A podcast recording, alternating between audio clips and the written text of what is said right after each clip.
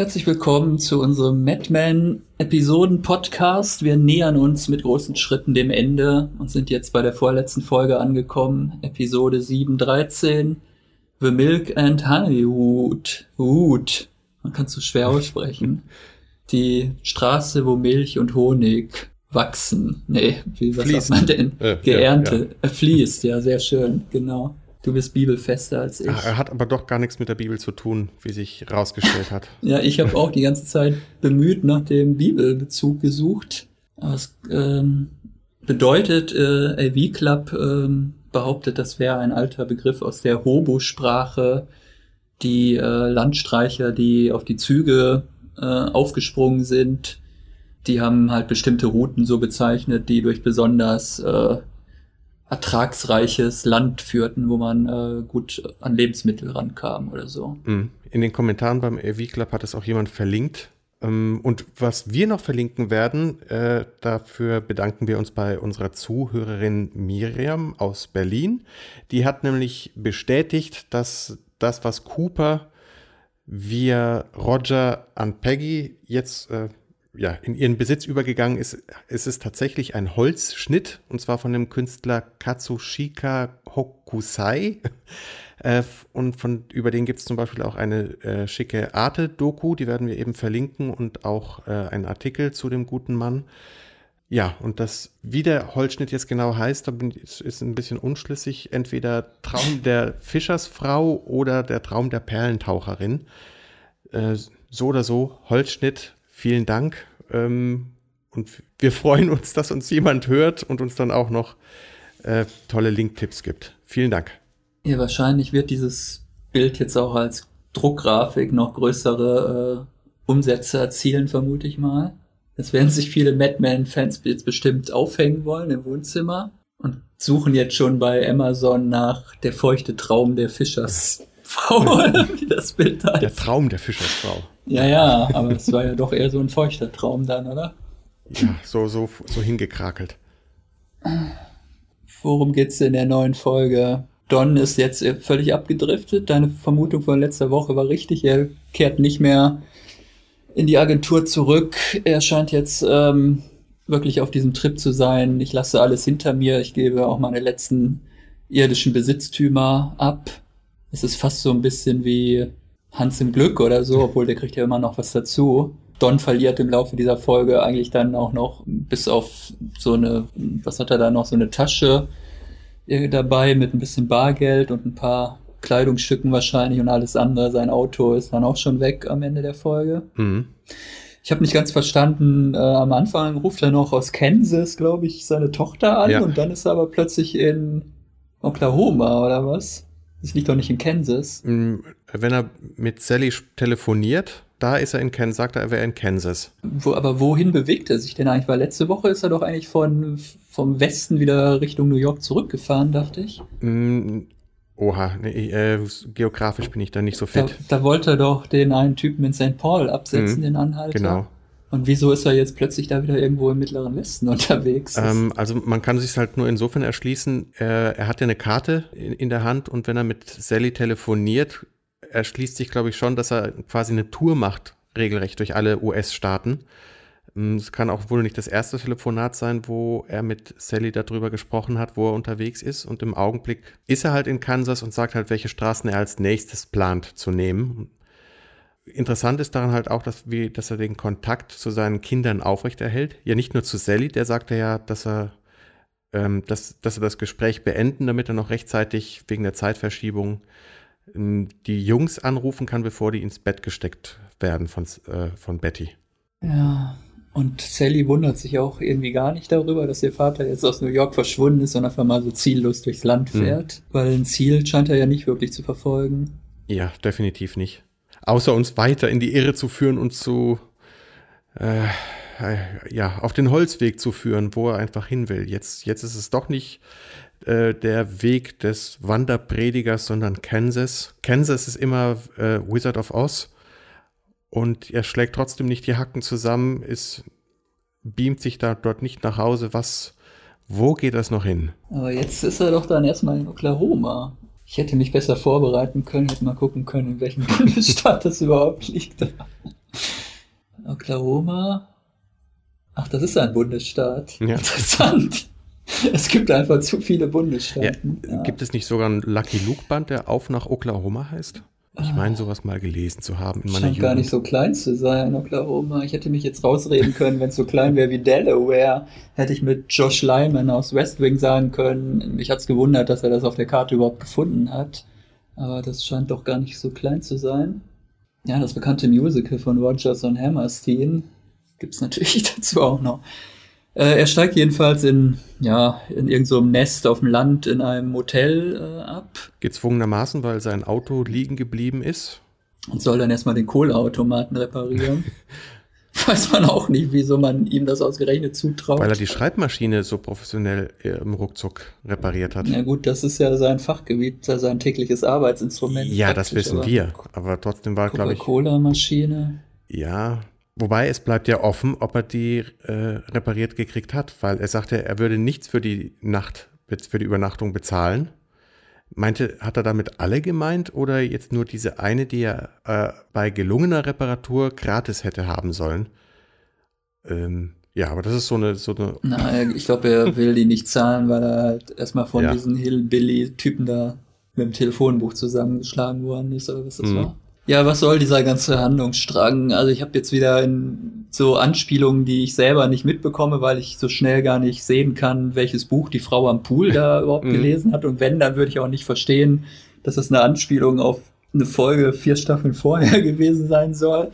Die liest nämlich The Woman of Rome Mhm. Wie ich dem LV Club Review entnommen habe. Und das ist wohl eine Anspielung auf die Reise, die Donja mal mit Betty unternommen hat nach Rom, als sie noch zusammen waren, aber ich glaube kurz vor ihrer endgültigen Trennung Ja. dann. Ähm, und wo sie noch mal so einen Moment der Vertrautheit äh, hatten, eigentlich dadurch, dass sie sich in so ein Rollenspiel reingesteigert haben. Und Betty ihre alten Italienischkenntnisse noch mal rauskramen konnte aus ihrer Modelzeit.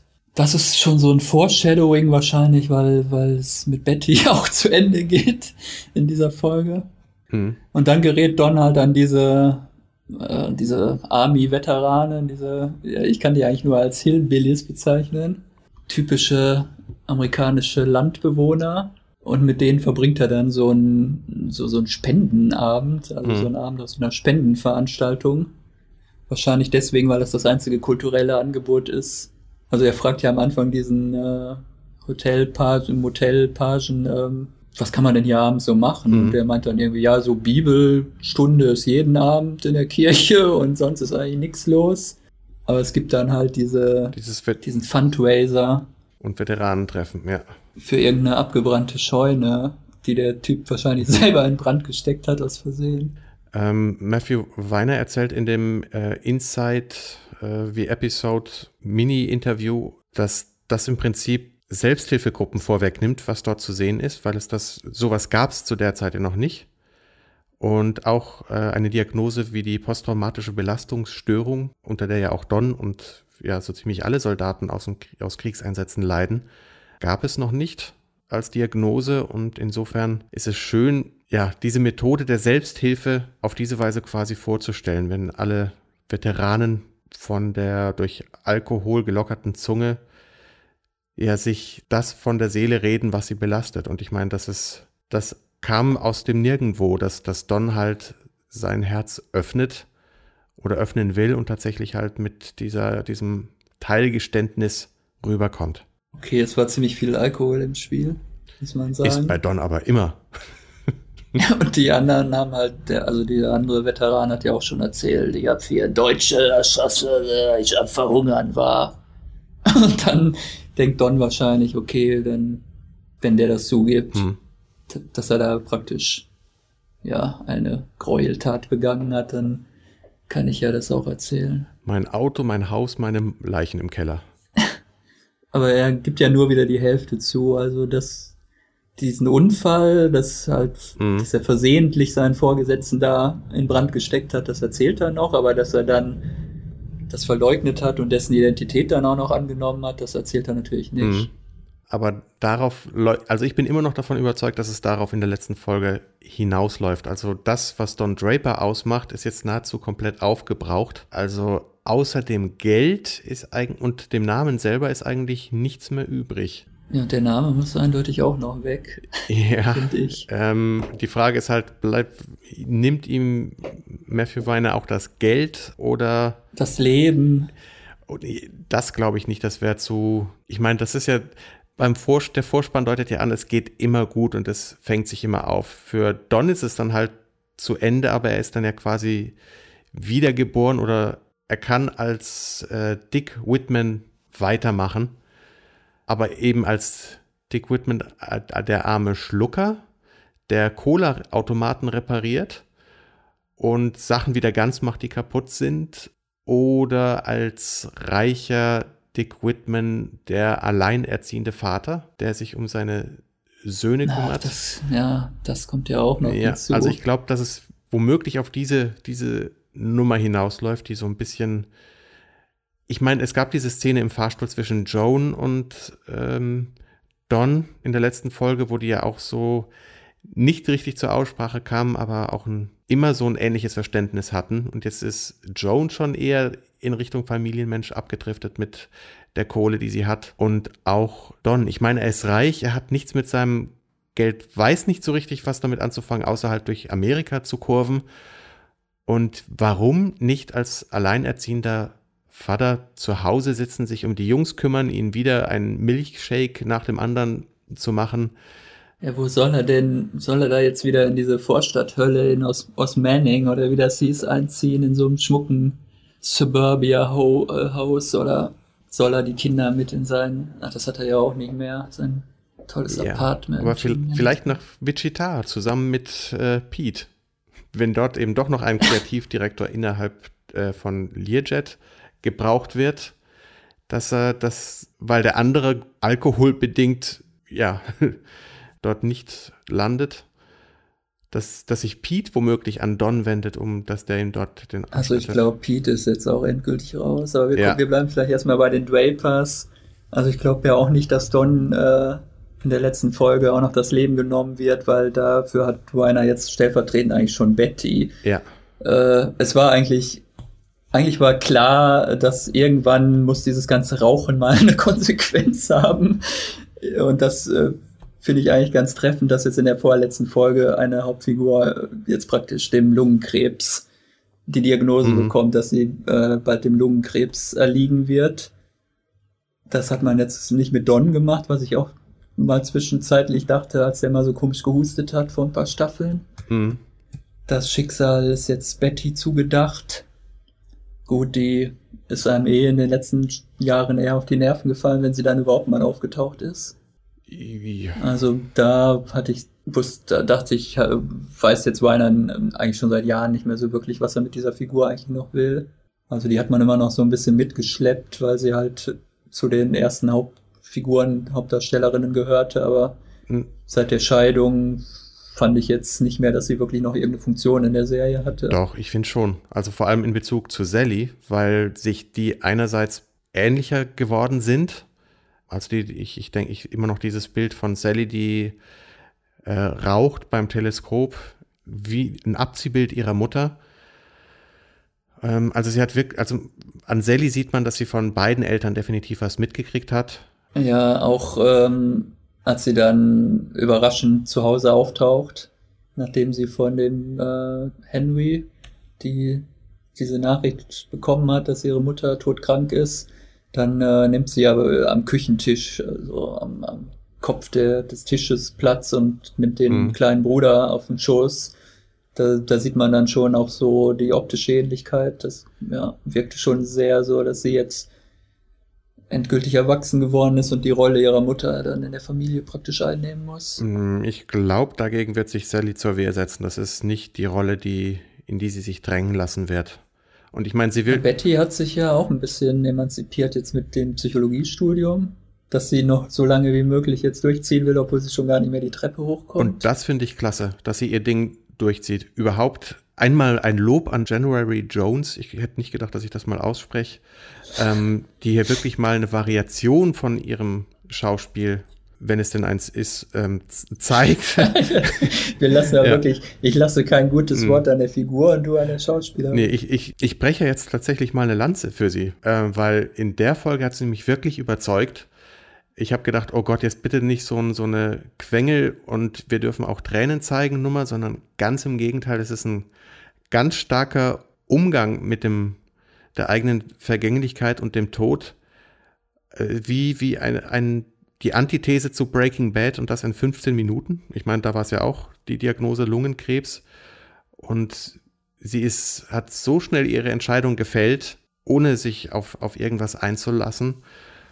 Und das ist, also man könnte ihr vorwerfen, dass es auch selbstsüchtig zu sagen, ähm, sie trifft diese Entscheidung für sich alleine. Ich meine, es sind auch die Kinder da und wenn es die Chance gibt, ein paar Monate länger zu leben, dann, dann muss man das tun. Und sie sagt halt, nee. Sie hat zugeguckt, wie ihre Mutter oder und dann auch ihr Vater gestorben sind. Das, da war ja äh, Don auch dabei noch. Das, das, oh Gott, dritte Staffel, zweite Staffel, irgendwo da in der Gegend. Und das will sie eben nicht, sondern wirklich ihre letzten Monate noch in vollen Zügen genießen. Ich meine, sie hätte direkt auch wieder zur also, Kippe gegriffen. Mir hat das echt leid getan, wie sie da schon die Treppe nicht hochkam. Ich habe gedacht, gibt es da ja. keinen Aufzug in dieser Uni? das ist ja, das ist ja schrecklich, wenn der Seminarraum immer in der dritten Etage ist und sie hat gar keine Luft mehr, da hochzukommen. Mhm. Das wird sich ja auch nicht mehr bessern in den nächsten Wochen und Monaten dann. Also dann sollte man vielleicht mal das Seminar wegen ihr ins Erd in Erdgeschoss verlegen. Ja, ich glaube, das wird sie auch nicht wollen. Also ich war, ich glaube, sie war genug davon geschmeichelt, dass sie von den Studenten im Krankenhaus als Miss Robinson äh, eingeliefert wurde. Das ist ja eigentlich nicht wirklich schmeichelhaft. Wieso? Oder? Mrs. Robinson war so eine alte Schachtel. Ne? Alte Schachtel? Nee, Miss. Naja, eine attraktive, aber schon eine. Anne Bancroft? Ich meine, äh, ich, ich. Aus Sicht der Studenten ja schon eine ältere Frau. Also ich würde würd, äh, January Jones für Anne Bancroft aus dem Fenster schmeißen. Wie alt ist denn Betty überhaupt, habe ich mich gefragt. Sie mhm. erzählt dann immer so, als wenn sie schon, weiß ich nicht, Ende 50 wäre, was sie alles durchgemacht hat. Okay, sie hat auch viel durchgemacht halt schon, die, die Modelkarriere, die sie aufgeben musste und dann die Scheidung und so weiter und die dann nochmal mit dem neuen Ehemann und so weiter. Aber sie ist doch wahrscheinlich gerade Ende 30 oder so. Oder Mitte 40 allerhöchstens. Okay, nächstes Thema. Sie schreibt da noch einen sehr bewegenden Brief an Sally. Das äh, hat mir doch sehr gut gefallen, dass die beiden dann, die sich ja eigentlich immer nur gekabbelt haben die letzten Jahre, dann doch noch so ein bisschen zusammenfinden und sie dann praktisch anerkennt. Also sie ähm, schreibt ja dann, äh, ich habe mir immer Sorgen um dich gemacht, weil du zu deiner deinem eigenen Beat äh, marschierst. marschiert mhm. bist. Und äh, jetzt weiß ich, dass das eine gute Sache ist obwohl dieser Your Life will be an Adventure, das könnte auch eher von Cooper kommen, so ein, so ein Spruch noch mit auf den Lebensweg zu geben. Mhm. Der hatte auch damals gesagt, als seine langjährige Sekretärin da gestorben ist, sie wurde 1890 in einer Scheune geboren und sie starb im 15. oder 35. Stockwerk eines Wolkenkratzers. Sie war eine Astronautin. Das ist eigentlich mein Lieblingsspruch von Cooper. Ähm, ich mochte das auch, dass ähm, Betty Sally gegenüber tatsächlich mal warme mütterliche Gefühle zum Ausdruck bringt. Ist halt ein bisschen schade, dass sie es nicht geschafft hat, das persönlich zu tun, sondern eben in dem Brief, den sie erst posthum aufmachen sollte, woran sich halt Sally nicht gehalten hat, äh, dürfen wir annehmen, aber es ist trotzdem hart. Damit wir Henry nicht vergessen, ich fand es klasse, als der, ja, dass Sally gesagt hat, und ja zu ihr auf, aufs Internat da gefahren ist. Und nachdem Sally das doch relativ gefasst noch aufgenommen hat, er meint, ja, du könntest ruhig weinen. Und dass er dann halt in Tränen ausbricht, fand ich äh, sehr schön. Am Rande. Ja, und er hängt da jetzt bald mit den beiden Jungs da, wenn, wenn Betty erstmal tot ist. Na gut, deine Theorie äh, spricht ja dagegen. Wir haben noch vergessen diese merkwürdige Beziehung zwischen Don und diesem Hoteljungen da, diesem Laufburschen oder was immer das ist, Zimmerjungen. Mhm. Das ist ja auch so ein bisschen eigenartig. Erst ähm, quatscht der Don da, weiß ich nicht, 15 Dollar ab für eine Flasche Schnaps, die er ihm besorgen sollte. Oder zweimal 10 waren es, glaube ich. Ach, ist auch egal. Oder 20 ja. sogar. Und dann haut er mit dem mit den Spendengeldern ab, was dann Don praktisch in, in die Schuhe geschoben wird. Und äh, dann gibt Don ihm aber doch immer noch so Ratschläge mit auf den Weg. Und verbessert ihn grammatikalisch. Ja, das kommt noch erschwerend hinzu. Merkwürdige Parallele, Synchronizität zu, zur, zur Game of Thrones Folge, weil da hatten wir das auch gerade erst, dass jemand grammatikalisch nachbessert. Ich glaube, Don macht das halt, weil er sich in diesem Pagen dort wiedererkennt, weil er meint ja, er, er soll das Geld holen und er gibt es dann ja quasi an seiner Stelle ab, damit der keine Schwierigkeiten kriegt, sondern nimmt es auf sich. Ähm, aber als er ihm das halt vorschlägt, er soll das Geld bringen, meinte, du hast keine Ahnung, was das bedeutet, äh, das durchzuziehen, wo das hinführt. Das ist also die klare Parallele zu ihm. Also bei ihm ist es halt der Identitätsbetrug, ähm, der ihn mir wohl auch solche Albträume beschert, dass ihm die Polizei an den Rand, an den Straßenrand fahren lässt und ihm eben vorhält, ja, hast du gedacht, du kommst davon? Äh, wir holen dich immer ein. Ähm, sinngemäß. Und jetzt, ja, das, dieses Auto mit dem Auto, mit dem er angehalten wurde, lässt er jetzt eben jemand anderen weiterfahren. das ist, und überlässt es ihm, ähm, mach was draus, aber begeh nicht den gleichen Fehler wie ich, zieh das nicht durch, mach was draus, aber als du selbst. Ja, er sagt zu ihm, if you keep, also if you keep the money, you'll have to become somebody else. Hm. Und das ist nicht das, was, also das wird nicht so sein, wie du dir das vorgestellt hast. Und das ist praktisch ja, also er sieht in dem Jungen so sich selber, bevor er halt diesen Schritt vom Wege abgegangen ist, diese andere Identität mhm. angenommen hat. Und sitzt jetzt so an der Bushaltestelle, wie es der Junge geplant hatte. Und das heißt, er könnte jetzt genau da, ich meine, er sitzt ja auch genau in der Pampa. Äh, wo war eigentlich sein, sein Geburtsort? War das möglicherweise auch Kansas oder Oklahoma? Jedenfalls sitzt er jetzt auf dieser Bank und hat nichts mehr, außer dem, dem Geld eben, das, womit wir wieder bei der Frage sind. Bleibt ihm das Geld oder verschenkt er das auch? Der Kirche womöglich. Bitte nicht. Oder wird er am Rande eines Flusses so eine neue Gemeinde aufmachen und dann stellen wir fest, dass er in Wirklichkeit vom Dämonen besessen ist. Und er ist der Priester aus Karnivale. das, das, genau, das wird jetzt nämlich die Fortsetzung eigentlich. Da schließt sich der Kreis. Die lange erwartete äh, Geschichte von Karneval ja, wird doch noch weiter erzählt. Ja, da gab's ja, sollte es ja eh einen Zeitsprung geben, dann gibt es den. Oh Mann. Und das, ja, das ist jetzt zu Insider-mäßig, weil diese Serie hat ja außer uns auch niemand gesehen. Ja. Deswegen kommen wir ja ganz schnell zurück zum Pete-Handlungsstrang, den haben wir nämlich noch. Mhm. Ich habe erst gar nicht wieder verstanden, dann taucht Doug Phillips da plötzlich nochmal auf. Es ist ja unglaublich, welche Nebencharaktere da nochmal aufgefahren werden, kurz vor Schluss. Ja. Und ich äh, wusste überhaupt nicht mehr, dass der jetzt gar nicht mehr als äh, Account Manager arbeitet, sondern der ist jetzt Headhunter mhm. und äh, sucht jetzt praktisch, äh, ja, will jetzt Pete abwerben. Ich habe ja gleich gesagt, Pete wird auch nicht alt bei McCann, wie eigentlich niemand von Sterling Cooper. Ja, das hat mich doch überrascht dann. Ich hätte gedacht, er bleibt dort, aber naja, wenn man so ein Angebot kriegt, dann, ja, was, was mal ein ganz anderer Aufstieg ist in jeder Hinsicht. Also da kann man schon mal schwach werden. Und gerade Pete. Der kriegt jetzt den Job, wo er den, das Flugzeug zu seiner ständigen Verfügung hat. Oder wie er dann zu Trudy sagt, wir können äh, einfach mal nachmittags nach LA fliegen mhm. und abends wieder zurück sein. Ich weiß jetzt ehrlich gesagt nicht, ob das so ein erstrebenswertes Leben ist, wenn man da ständig zu irgendwelchen Terminen quer durchs Land chatten muss, aber gut. Ja. Und er weigert sich ja erst noch lange und äh, will das eigentlich gar nicht und behauptet ja, er wäre total zufrieden bei McCann. Aber äh, Doug Phillips äh, manipuliert ihn da eigentlich ganz schön, dass ihm dann zum Schluss eigentlich auch nichts anderes mehr übrig bleibt, als diesen Job jetzt anzunehmen. Mhm, weil er eben schon mit seinem Chef gesprochen schön, hat. dann wäre er auch schön blöd, wenn er den nicht annehmen mhm. würde. Wobei ihm öffnet sich ja noch die, die Chance, im, das eben so zu pitchen, dass, dass er auch Trudi zurückkriegt, was wir ja auch vorher geahnt haben, dass es so kommt. Das war halt, was ihm vielleicht doch noch gefehlt hat, zum Glück.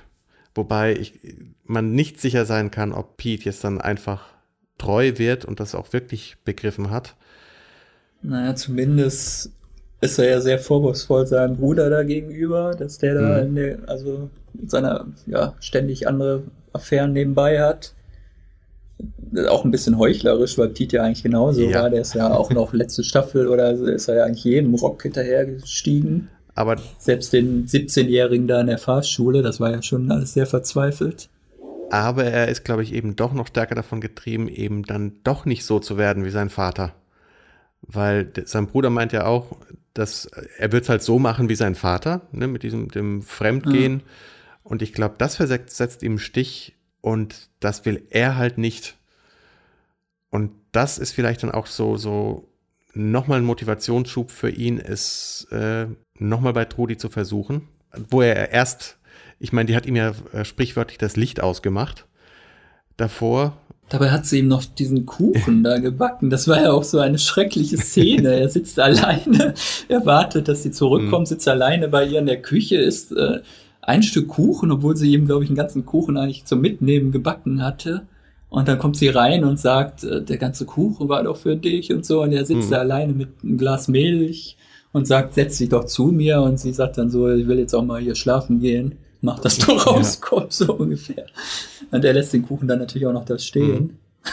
Ja, kurz danach überlegt sie es sich dann doch nochmal anders. Sie gesteht ihm ja halb nochmal so ihre Liebe, eine sehr, eine sehr, eine sehr schöne Formulierung irgendwie so. Ich, was sagt sie so? Sie sagt ja nicht direkt, ich liebe dich auch noch, sondern irgendwie so, ja, meine Gefühle haben sie nicht geändert, aber dafür kann ich mir jetzt auch nichts kaufen, so nach dem Motto. Mhm. Und er sagt dann, ja, yeah, I love you too. Ja, Pete ja. war ja eigentlich immer das Wiesel in der mhm. Serie. Jetzt hat er doch noch mal seinen Anstand, seine Gefühle wiedergefunden. Auch wieder sehr schön gespielt, weil ihm ja wirklich fast die Stimme wegbricht, als er Trudi seinen Traum gesteht, nochmal neu anzufangen, woanders als Familie. Vielleicht ein, ein etwas, eine etwas unglaubwürdige Charakterentwicklung, um jetzt doch noch so eine Art Happy End für die Figur äh, zu zaubern. Ja, und vielleicht auch nochmal der Wink mit dem Zaunpfahl als Kontrast, weil das ist, Pete war immer so derjenige, der, der, der hatte doch immer versucht, so zu werden und den Erfolg zu haben, den Don genießt. Und jetzt hat er ihn im Prinzip überholt und hat ja einen Job, Familie, Glück. Und ich meine, will, ich glaube nicht, dass Don wirklich exakt das Gleiche will oder mit dem Gleichen zufrieden wäre, von dem Pete zumindest im Augenblick glaubt, dass es ihn zufrieden machen wird. Also was braucht Don noch? Ich meine, er muss aufhören, sich, ja, vor sich selbst wegzulaufen. Muss er dann ja auch nicht mehr, wenn er wieder zu dick wird. Aber was macht er dann? Ich meine, das einzige, was er seit Jahren macht und das, worin er wirklich gut ist, ist, sich immer weiter zu bewegen und nicht stehen zu bleiben. Und was ver verkörpert das Stehenbleiben und Ankommen? Ja, was verkörpert das mehr als Familie? Er fährt vielleicht einfach immer weiter. Vielleicht kommt dann auch noch doch noch mal das Spin-off. Don Draper ist jede Woche in einer anderen Stadt und muss äh, einen Mordfall da aufklären. Weil das ist ja eigentlich das, was im US-Fernsehen normalerweise so angesagt ist, dass in jeder Serie wöchentliche Mordfälle aufgeklärt werden. Vielleicht wird es jetzt noch so ein Don Draper Procedural geben dann. Man weiß ja nicht, ob die Kinokarriere, die John Hamm jetzt wahrscheinlich angepeilt hat, mhm. ob das wirklich klappt. Ob er jetzt praktisch der neue George Clooney wird, der vom Serienstar dann zum super Kino-Megastar und Frauenheld wird bis jetzt habe ich ihn eigentlich immer nur in so komischen Neben, also in so ganz kleinen Nebenrollen in irgendwelchen Kinofilmen gesehen. Ich glaube, bei Brautalarm hat er ungefähr zwei Szenen gehabt. Bei Sucker Punch hat er, glaube ich, zwei Sätze gehabt. Also weiß man nicht, wird das was mit der großen Kinokarriere? Äh, so richtig nicht. Obwohl er hätte eigentlich schon das Leading Man Potenzial so. Ja, auf jeden Fall. Also zumindest hätte er das in den 50er Jahren gehabt. Also das, Chris, das Christmas Special von Black Mirror mit ihm war großartig. Ein, einstündig war das, glaube ich, ne? Sehr schön fand ich das. Das Problem ist vielleicht, dass es solche Rollen gar nicht mehr gibt für solche Männer. Mhm. Also wenn er in den 50er, 60ern gelebt hätte oder ähm, schon Schauspieler gewesen wäre, dann hätte Hitchcock ihn wahrscheinlich besetzt. Aber mhm. jetzt, wo sind die Filme? Es gibt ja eigentlich solche Filme gar nicht mehr, wo man so ein Typen braucht, oder? Für Actionfilme wäre verschwendet und so. Vielleicht Clint Eastwood könnte ihn nochmal besetzen oder Robert Redford. Mhm. Ja, und wenn das alles nicht klappt, dann kommt vielleicht die, der Serien-Spin-Off mit Don Draper wöchentlich Als Bicycle einer- Repairman. Weil das ist meine Alternativlösung. Kennst du den, den, den Monty Python Sketch? Dann, dann verlinken wir den auch, weil das ist, womöglich ist genau das, womit uns Matthew Weiner nächste Woche im Finale überrascht, dass ähm, ja, Dick Whitman als Bicycle Repairman äh, seine Runden zieht. Äh, sag doch nochmal, wie heißt dann das Finale? Ähm, das Finale heißt Person to Person. Tja, Das heißt, es bleiben nur zwei übrig.